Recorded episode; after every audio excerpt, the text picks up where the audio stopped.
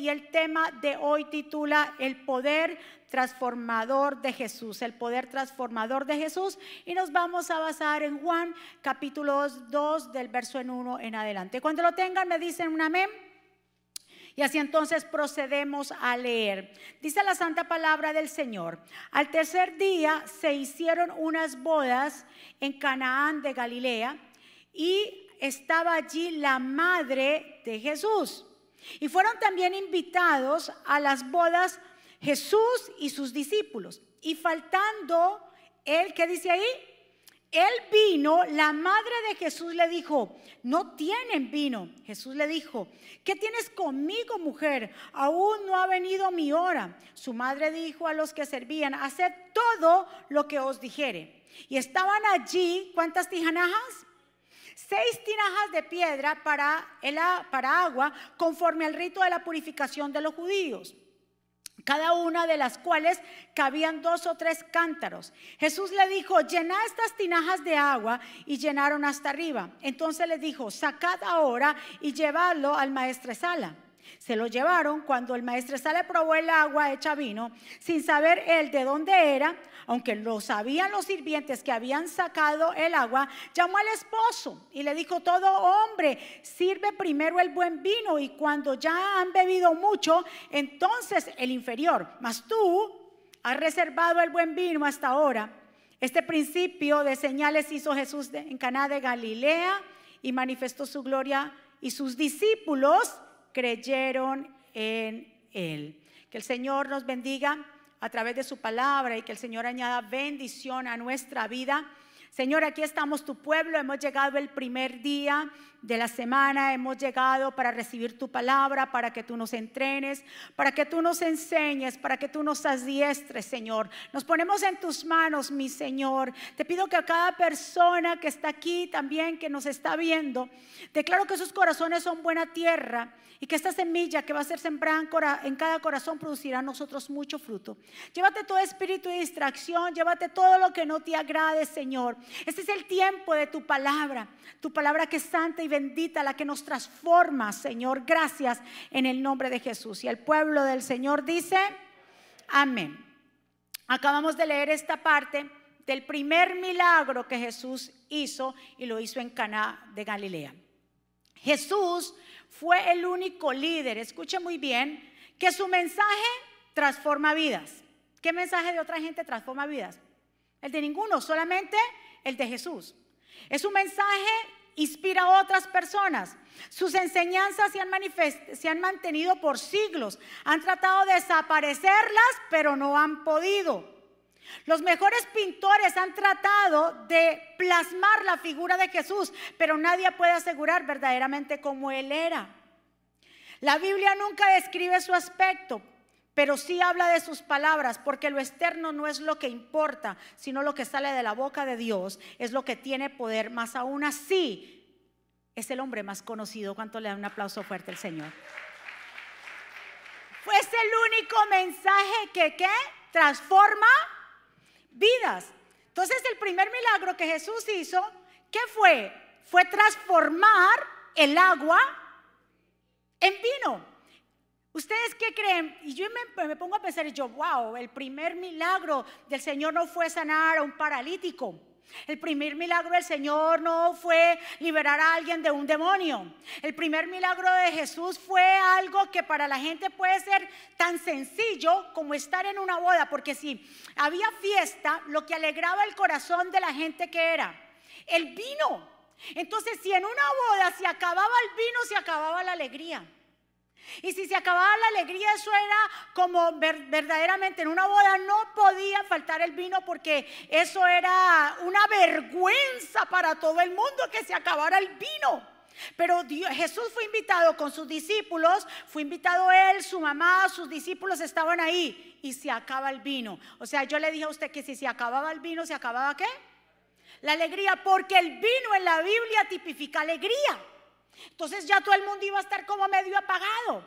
Pero bien, dice bien claro que María se acerca a Jesús y le dice, tú tienes que hacer algo, no podemos dejar que obviamente tienen que ser amigos de los dueños de la boda para poder estar ahí. Tú no puedes dejar que ellos pasen vergüenza a Jesús. Tienes que hacer algo, tienes que hacer un milagro aquí. Y Jesús le dice a María, María, pero mujer, tú sabes que no ha llegado mi tiempo. Todavía yo no he hecho más milagros. Todavía no ha llegado el tiempo de mostrarme mi identidad como Mesías, María. Pero él supo que era, llegó entonces, era el momento de hacer algo por aquella familia que se le había terminado que el vino. Y habían seis tinajas de piedra que supuestamente tenían que estar llenas de agua porque eh, se utilizaba en que en, en cada casa judía debería haber tinajas que estuvieran llenas de agua para que cuando los invitados llegaran, se, le lava, se lavaran los pies o ellos se, podían lavar las manos. Pero esas tinajas estaban totalmente en un lado, estaban vacías, no había agua. Y Jesús dijo, tráigame en esas tinajas y coloquen, comiencen a colocar agua. Este acto de Jesús, siendo el primer milagro de Jesús, es algo profético para nuestra vida. ¿Por qué? ¿Qué fue lo que vino a hacer Jesús en nuestra vida? Transformarnos, transformar vidas. Él transformó nuestra tristeza en qué?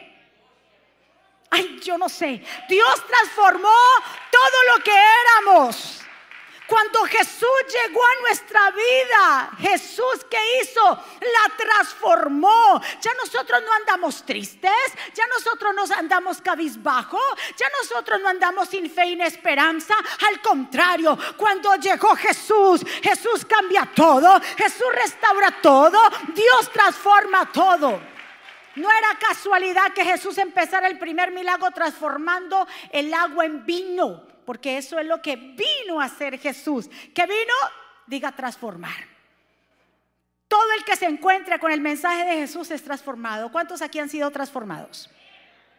Entonces, pareciera que fuera un milagro sencillo, pero esto era un milagro profético. Dejarnos saber que eso vino Él, a cambiar nuestro lamento en gozo. ¿Cuántos están aquí? Muy bien. Ahora, miremos aquí que dice que esta fue la primera señal que Jesús hizo en Cana de Galilea, que los discípulos estaban ahí y se reveló su gloria, o sea, ya comenzaron a entender que él era el Mesías y dice que sus discípulos creyeron en él. ¿Cuántas personas se han sentido como estas vasijas? ¿Cuántas personas se han sentido como que están vacías? Así estaban estas vasijas cuando Jesús llegó, estaban vacías. ¿Cuántas personas, Dios, en un momento antes de Cristo, cómo estábamos nosotros? Vacíos completamente. ¿Y quién fue que nos llenó? Jesús, porque cuando está Jesús, Él lo llena todo. La casa se llena del perfume completamente de Jesús. Esas vasijas estaban sin uso. Nosotros antes de, de Jesús estábamos, ¿qué? No servíamos para nada. Literal, Podíamos tener una profesión, podíamos tener un buen trabajo, pero literalmente no servíamos, estábamos inservibles. Porque déjame decirte que cuando venimos al camino del Señor y comenzamos ya no, ya no a prestar atención a nuestra propia agenda, a nuestros propios gustos y servimos al Señor, eso se llama servir de verdad. Diga conmigo, ahora yo estoy lleno porque déjame decirte, estábamos como antes, vacíos y sin propósito. Pero cuando llegó Jesús a esa casa, ¿qué hizo con esas vasijas? Entonces les dio qué? Propósito. Les dio propósito. Les dijo, ya no, tráigame en esa. Y de cuando las llenaron de agua, y entonces, y, cada vez que ellos eh, sacaban tal vez de una vasija, de ahí era agua, pero cuando la sacaban, ¿en qué se convertían? En vino. Y se lo llevaron al, como quien dice, el maestrasala quiere decir al que dirigía la fiesta, al encargado de la fiesta. Y ¿cómo así ustedes de dónde sacaron ese vino? Pero es que si no había, pruébelo, papá. Y el maestresala tomó el vino, le dijo, pero ¿cómo puede ser posible? Fue a hablarle al novio, le dijo, pero espérate, esto es como, como que al contrario. ¿Cómo puede ser si se acostumbra? ¿Cuántos saben que Jesús termina con las costumbres? Es que se acostumbra que en cada boda, en cada fiesta, primero cuando la gente está en sano juicio, ¿qué hace? ¿Verdad que si primero se le da el mejor vino para que digan, wow, pero qué vino, qué, qué gente tan fina, pero qué vino, ¿cuánto habrán pagado por este vino? Y cuando ya estén medio tambaleando, ahí le sacamos la sidra. ahí venimos y le sacamos como quien dice la sidra. Pero tú, ¿qué pasa? Tú hiciste lo contrario. Guardaste el mejor vino para lo último. Nosotros estamos en el, último tiempo y es el mejor vino. Porque es el mejor vino. Porque es a través de la fe. Porque Jesús siempre guarda lo mejor para lo último. ¿Cuántos están de acuerdo conmigo? El que come de último come mejor. ¿No dicen por ahí? Se lleva el mejor plato. ¿Verdad que sí? Así nosotros, escúcheme, yo lo que quiero que usted se lleve de este mensaje es que Jesús vino a transformar. Si tú conoces a alguien que se siente vacío, que dice, mira, yo tengo un vacío y yo no, no sé qué hacer, tengo familia, tengo una casa, tengo lo material, pero siento un vacío, que tú le digas, el único que puede llenar ese vacío se llama Jesús, porque así estaban esas tinajas, estaban sin propósito, estaban vacías, pero Jesús las llenó de agua y esa agua se convirtió en vino. Dios nos ha dejado al Espíritu Santo de Dios que es el agua y que cuando el Espíritu de Dios vive nuestra vida es gozo. ¿Verdad que sí? Y aunque el gozo que Dios nos da, el mundo no nos lo puede quitar. ¿Cuántos están? La alegría que la gente siente porque les llegó un cheque. ¡Ay, qué alegría! La alegría. Y cuando se termine ese cheque, ¿qué va a pasar? Ay, sí, ya se le quitó la alegría, ¿cierto?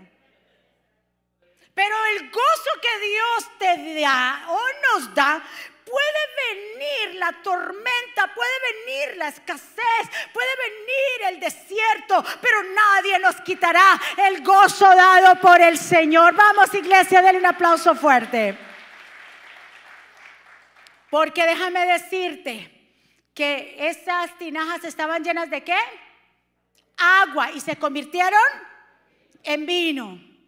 Porque es que el cambio de nosotros, de todos nosotros, no viene de afuera hacia adentro, sino de adentro hacia afuera. Jesús dijo en Juan 8:32, y conocerás la verdad y la verdad los hará libre.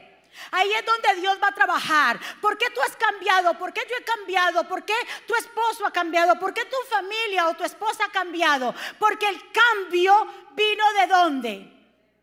De adentro hacia afuera. ¿Y quién fue que hizo ese cambio? Fue Jesús, porque Dios trabaja de aquí para afuera, no en lo exterior. Escuche muy bien que se transforma primero. Escuche, es como por ejemplo la palabra eh, cambio, la palabra eh, cambiante, lo que se llama metamorfosis, ¿verdad que sí? La palabra transformación, porque yo le dije a usted que Jesús vino a qué? A transformar vidas. Entonces en el Nuevo Testamento la palabra griega para transformación es metamorfosis. Y la metamorfosis es un cambio profundo en forma de una etapa a la siguiente historia de la vida de un organismo, desde la oruga a la pupa, de la pupa hasta la mariposa adulta. ¿Cuántos ustedes han visto que una oruga se pone un disfraz de mariposa? No, la oruga tiene que pasar por el proceso de, ¿verdad que sí? De estar envuelta, de estar ahí en quietud, porque comienza a transformarse desde adentro y luego se convierte en una hermosa mariposa. Ese es lo que Dios hace. Dios transforma, hace en nosotros una metamorfosis. Escuche. Así como la mariposa que empieza con una oruga chiquitica o la pupa, la comienza y tiene su tiempo. Por eso yo le dije, ¿cuándo usted ha visto que una oruga se tiene un disfraz de mariposa? Tiene que primero pasar qué? un proceso, el proceso de la metamorfosis, del cambio. Entonces hay una transformación. ¿Cuántos aquí han sido transformados a través de la palabra del Señor? Y esto es un proceso, porque que usted no crea que es que, bueno, ya Dios me transformó y listo yo. Acuérdese que el pastor acabó de decir también que tenemos una lucha, y esto y lo hablamos la semana pasada, tenemos una lucha súper espiritual entre la carne y el espíritu. Entonces la transformación, somos transformados a través de la palabra, pero todos los días tenemos que a través de la palabra transformar nuestros pensamientos. Porque si no, si yo soy transformado y ahí quedo nada más, esto es de seguimiento y hasta cuándo nosotros vamos a ser transformados hasta que lleguemos a la estatura del valor perfecto, hasta que Jesús venga por nosotros. Es todo el tiempo nosotros transformándonos. ¿Cuántos quieren que Dios transforme su vida? En todo tiempo, su familia, ¿Quién quiere ver transformación en sus hijos, en su familia? ¿Quién quiere ver transformación en las finanzas? ¿Quién quiere ver transformación en sus propias vidas? Todos queremos alguna parte que haya una transformación. Pues la Biblia bien claro lo dice en Romanos 12:2. No imiten las conductas ni las costumbres de este mundo. Más bien deje que Dios los transforme. ¿Quién transforma? Así que no obligue a nadie Dice, dejen que Dios los transforme en personas nuevas al cambiarles la manera. ¿De dónde viene entonces el cambio? De adentro hacia afuera. ¿Y dónde empieza? En la manera de nosotros pensar. Entonces aprenderán. Cuando la gente comience a entender la palabra del Señor, entonces dice, aprenderán a conocer la voluntad de Dios para ustedes, la cual es buena, agradable y perfecta. Entonces, si queremos alguna transformación en nuestra vida, sea cual sea, dice Romanos 12 ahí bien claro, nos da las pautas. Primeramente, si queremos transformación, no podemos imitar las costumbres de este mundo. Dígale a su vecino, no te acostumbres a este mundo. No, porque si nos acostumbramos a lo, toda la ley que salga, inmoral, a todo lo que la gente haga, a todo lo que se hace allá afuera, ¿cuál es entonces el impacto que yo voy a tener? Porque si le decimos, decimos que somos discípulos de Jesús, tenemos que aprender a dejar el pasado dejar nuestra manera pasada de vivir. Jesús los llamó a los apóstoles, los llamó apóstoles no por llamarlos solamente apóstoles, los llamó apóstoles porque el, apóstol o el discípulo es aquel que está dispuesto a dejarlo todo. Pero que no, la gente no quiere, la gente se aferra, no porque mi papá, no porque mi mamá, no porque mi hijo, no porque mi, mi compañía o aquello y lo otro, y están tan enfocados en lo material. Pero Jesús dijo, síganme, porque todo aquel que me sigue podrá vivir eternamente. Del otro aplauso fuerte al Señor. Primer punto, para que haya transformación en nuestra vida, primero tenemos que, ¿qué? Dice aquí, no imitar las costumbres de este mundo, no dejarnos influir por las filosofías, enseñanzas inmoral, más bien poner en práctica las enseñanzas de Jesús por medio de la palabra del Señor. Porque si la entendemos, la ponemos por obra, va a cambiar nuestra manera de pensar. Y si cambia nuestra manera de pensar, ¿qué va a cambiar? Nuestra manera de vivir. ¿Cuáles son las costumbres de este mundo? Porque muchos me dirán, ay, sí, adulterio, fornicación. Sí, eso, eso, eso es también parte. Pero la gente, un cristiano dice, yo no fornico. Yo las costumbres de este mundo no van conmigo porque yo no soy un adúltero, yo no fornico, pero hay otras cosas que se ven como pequeñas, pero en realidad son grandes. Por ejemplo, la venganza, el resentimiento, la tristeza, el suicidio, las adicciones, la agresividad, la mentira, la falta, la trampa, la infidelidad, la ira, la envidia. Todas estas cosas que se ven como que no, yo no, porque yo no adultero ni fornico, pero estás hablando mal de tu hermano. ¿Cuántos están aquí? Pero estás deshuesando a tu hermano, estás hablando mal de él, da la vuelta y hablas mal de tu hermano. ¿Qué? Entonces, ¿eso qué es? Eso es un pecado. Y entonces ah, imitamos las cosas del mundo cuando hacemos eso, porque eso, lo eso se hace en el mundo, entre los cristianos no debería haber algo así. Ah, pero solo pasamos por alto. Nos enfocamos en adulterio y fornicación, pero ¿y el bochinche y la murmuración?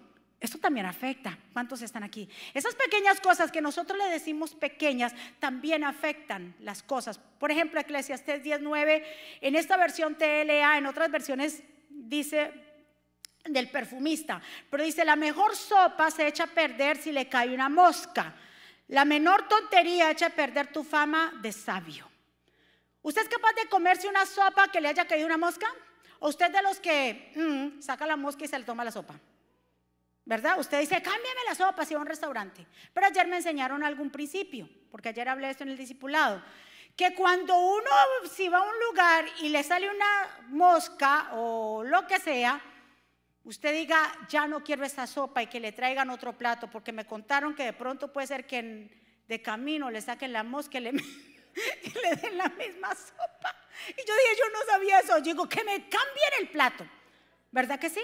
Entonces, si una pequeña mosca puede dañar una deliciosa sopa, cualquier cosa que nosotros digamos, ay no, hablar del hermano, eso no pasa nada, él no se va a enterar. Aquí entre nos no, ese de aquí entre nos y, y, sí, y mira, y vos vieras, y ponerle cuidado, y usted viera, y así, y allá. Esas cosas, esas pequeñas cosas son las que también nos estancan a nosotros. ¿Cuántos están de acuerdo conmigo? Denle un aplauso fuerte al Señor.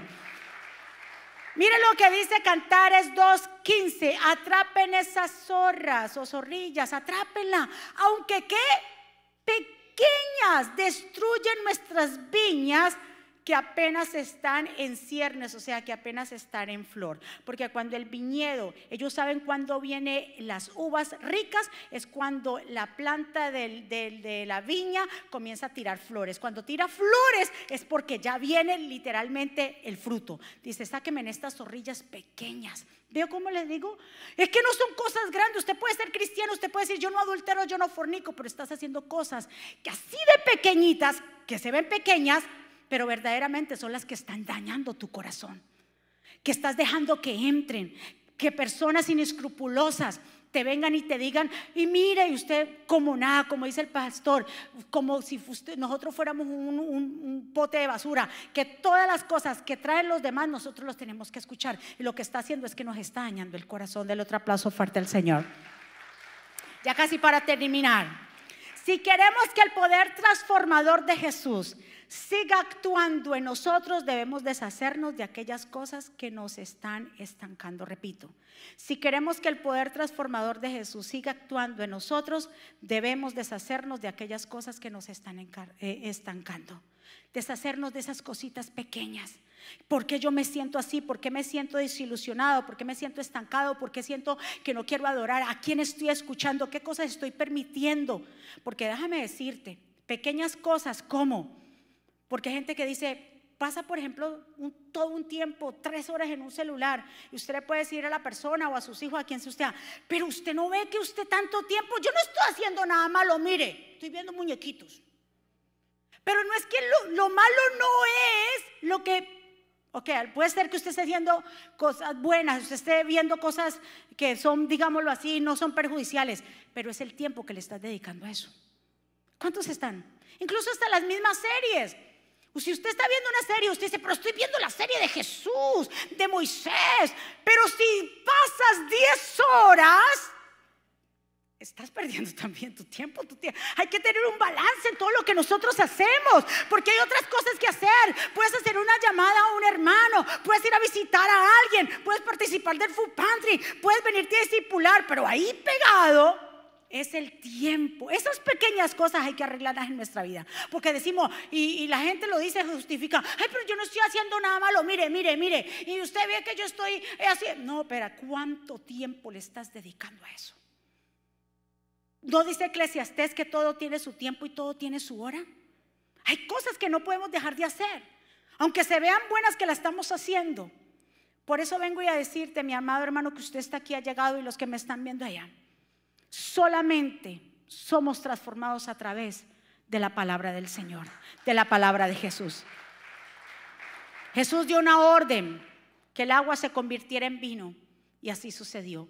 Hubo también un hombre que dice en Marcos 3:5 que un hombre estaba en la sinagoga y venía con la mano seca. Era sábado y este hombre estaba ahí Jesús lo ve. Jesús ni siquiera, póngale atención al verso y léalo en su casa bien. Jesús nunca toca a este hombre. Y Jesús solamente le dijo, mira, alza tu mano para que sea restaurada. Y dice bien claro que él extendió su mano, inmediatamente la mano que estaba seca se restauró. porque eso vino Jesús. Si tú te has sentido seco, estancado, sin vida, sin gozo, el Señor te dice, extiende hoy tus manos, extiéndelas hoy, porque yo voy a transformar. Eso que estaba seco, eso que estaba sin vida, eso que no había esperanza, que levanta tus manos porque va a haber un milagro. Porque es la palabra. A veces queremos que, ay, tóqueme, mire. Eh, Milagros que Jesús hizo sin haber tocado a nadie. Porque el poder transformador de Jesús, ¿dónde está?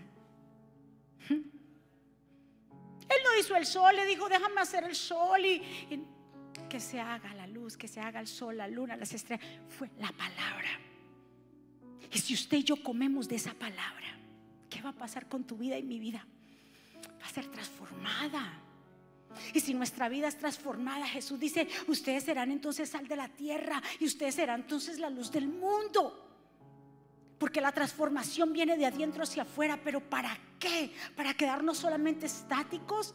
Esa transformación viene de adentro hacia afuera para poder ayudar a los demás a salir de la misma situación. ¿Cómo fuimos libres de la depresión? ¿Cómo usted fue libre de alguna enfermedad?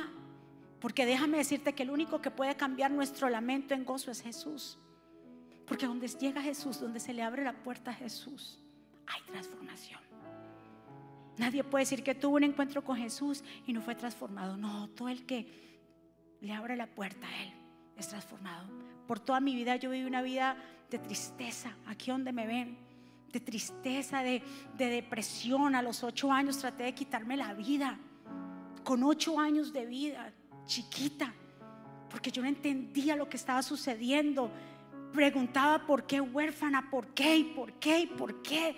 Viví una vida amargada. Y cargué por mucho tiempo esa maleta que me estaba dañando mis sentimientos, me estaba dañando mi vida. Hasta que llegó Jesús. Y todos esos y todas esas vacíos, esas preguntas, porque me sentía como una víctima del destino. Jesús, desde que le abrí la puerta, entró en mi vida y lo cambió todo por completo. Porque cuando tú le das permiso a Jesús y cuando Él llama a la puerta y cuando tú le abres, todo se transforma.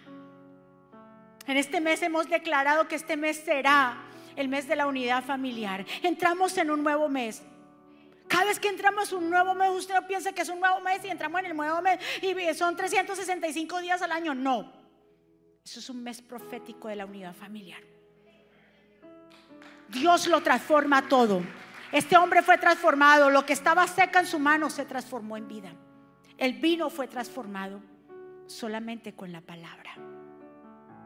Si tú y yo nos llenamos de esa palabra que tiene poder, recuérdase, libros de filósofos han quedado en, las bibliotecas ahí, pero ninguna de esas palabras de filosofía han cambiado vidas. ¿Qué es lo que ha cambiado nuestras vidas? La palabra de Jesús. Y si nosotros nos llenamos de esa palabra, ¿sabe qué va a pasar?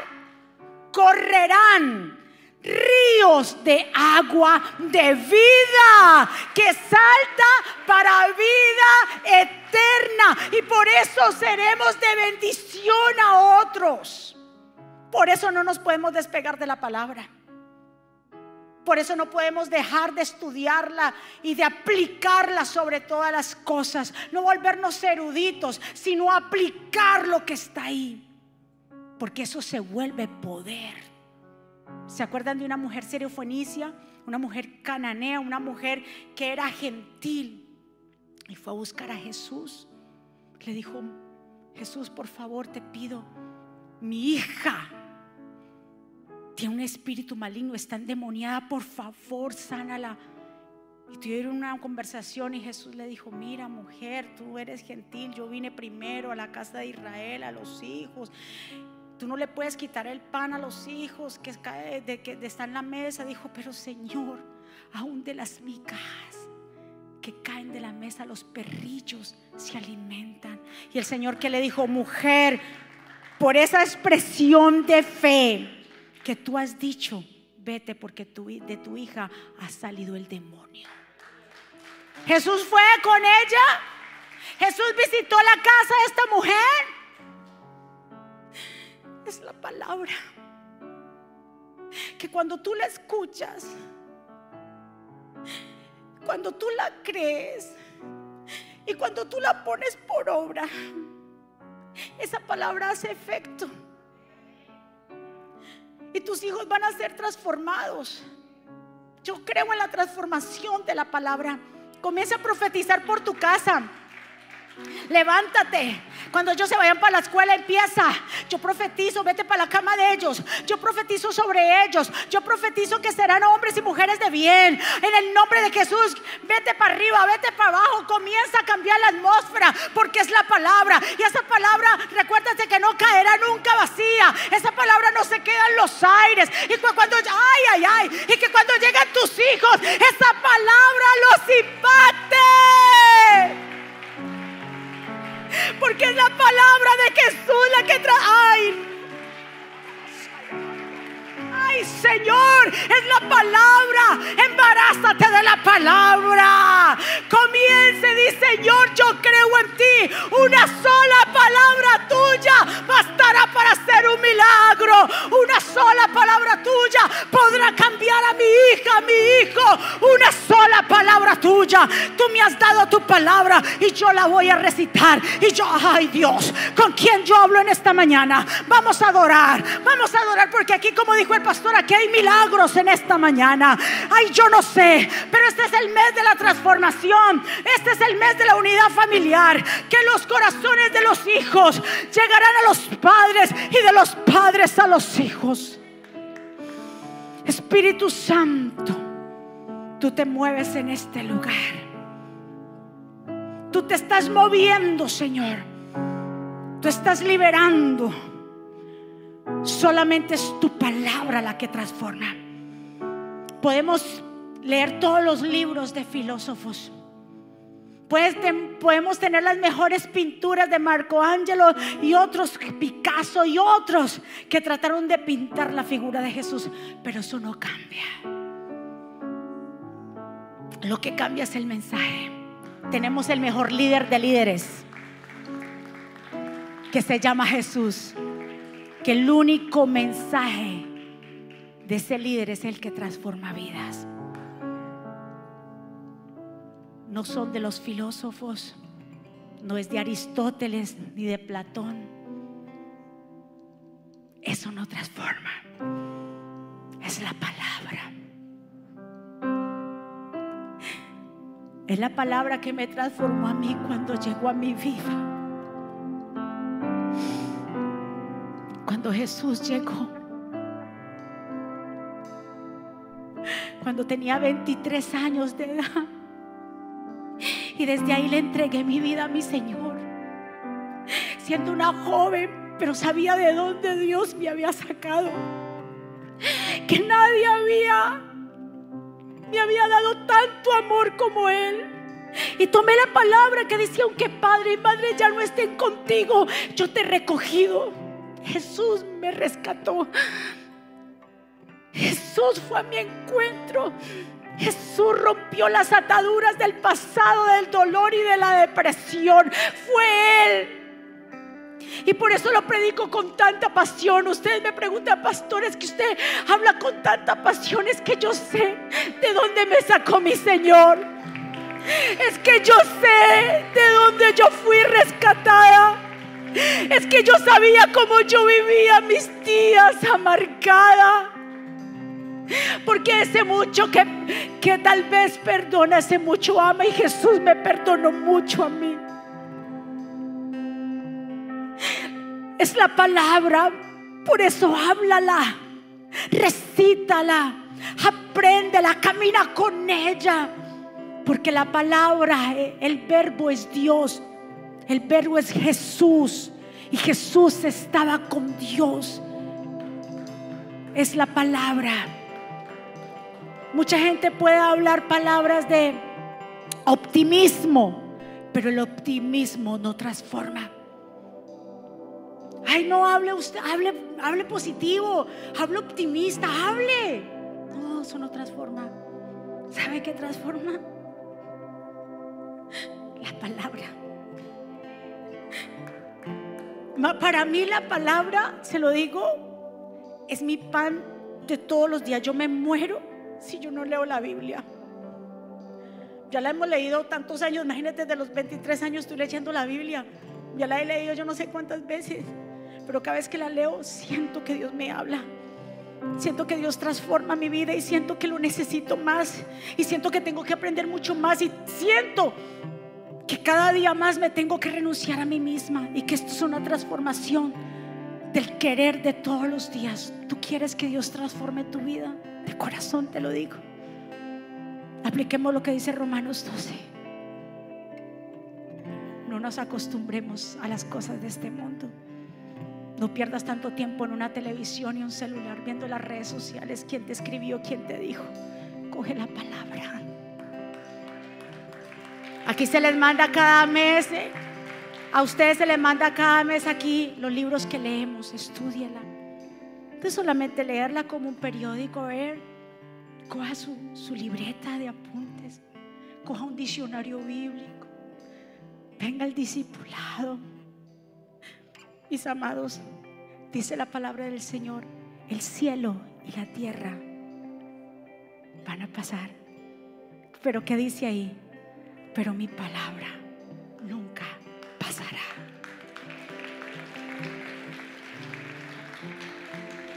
Levanta tus manos hacia el cielo.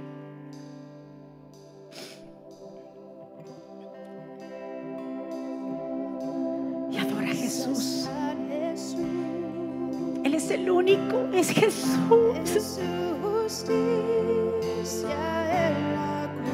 Háblale a Jesús, levanta tus manos y háblale a Él. Él es Yeshua, Él es Jesús.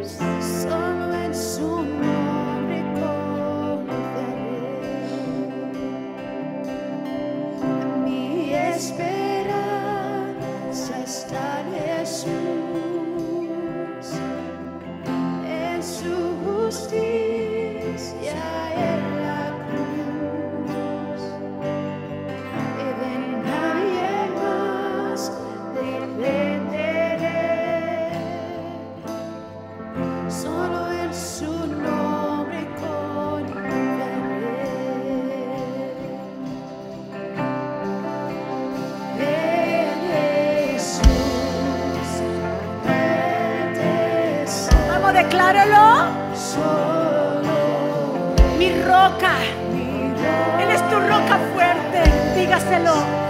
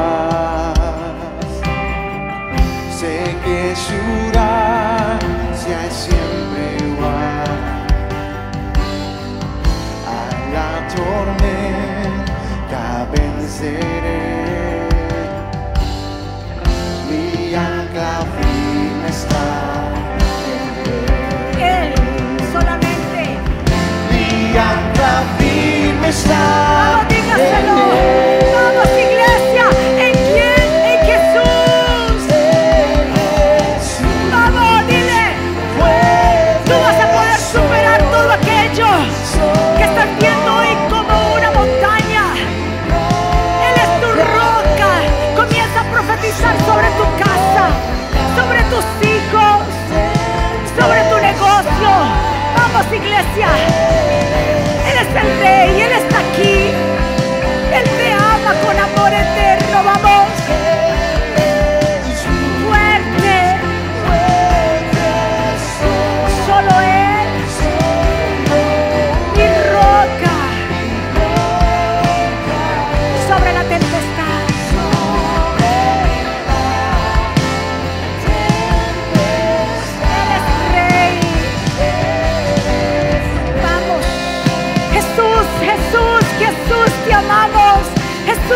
necesitamos.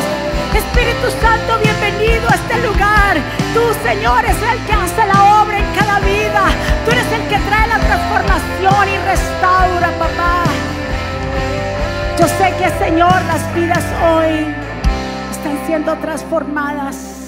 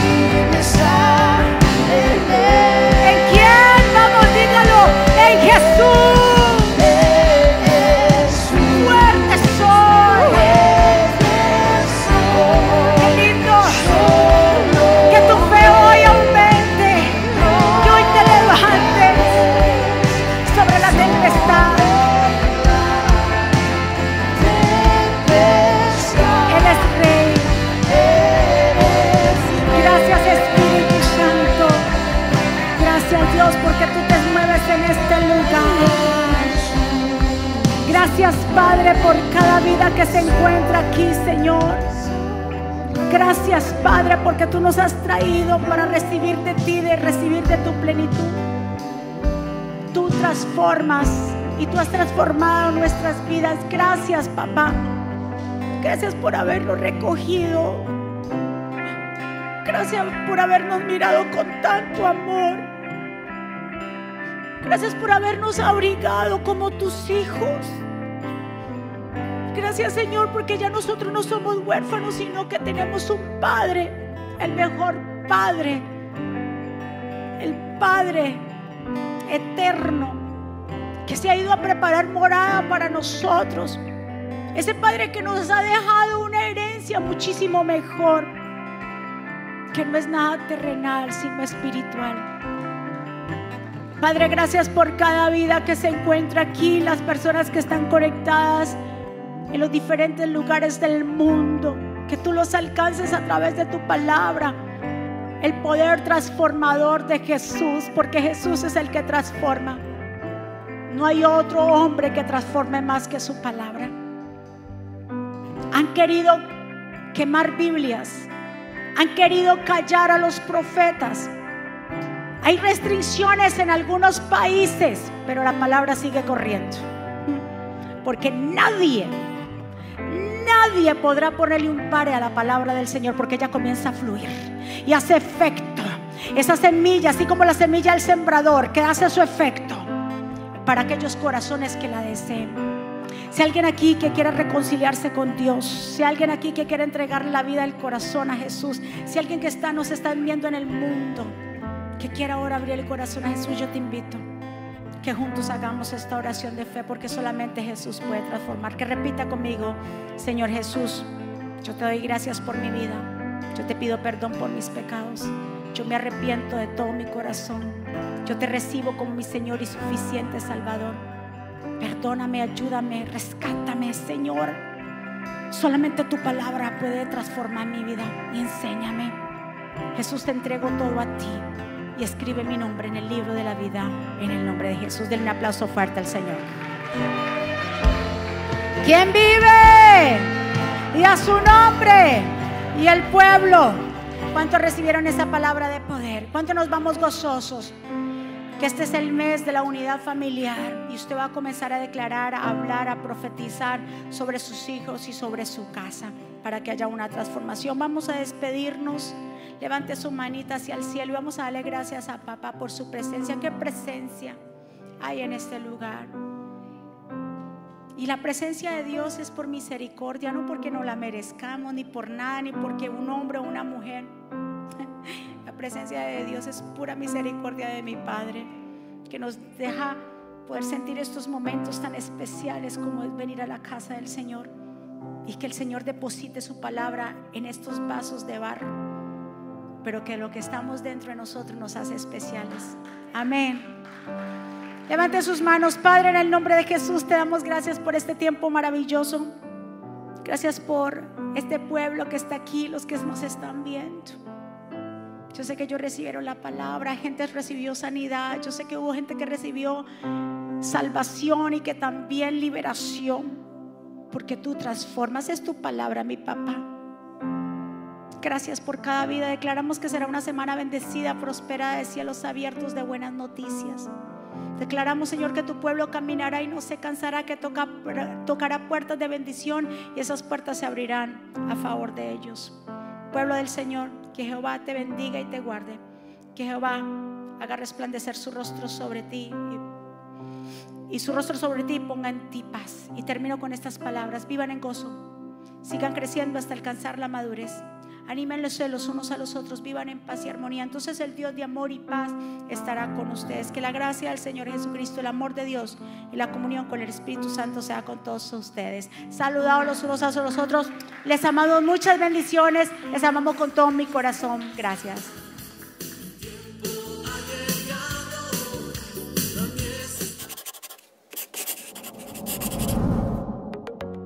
¿Quieres estar al día con todos los eventos de la pastora Mónica Jaques y Ministerio Jesucristo Vive?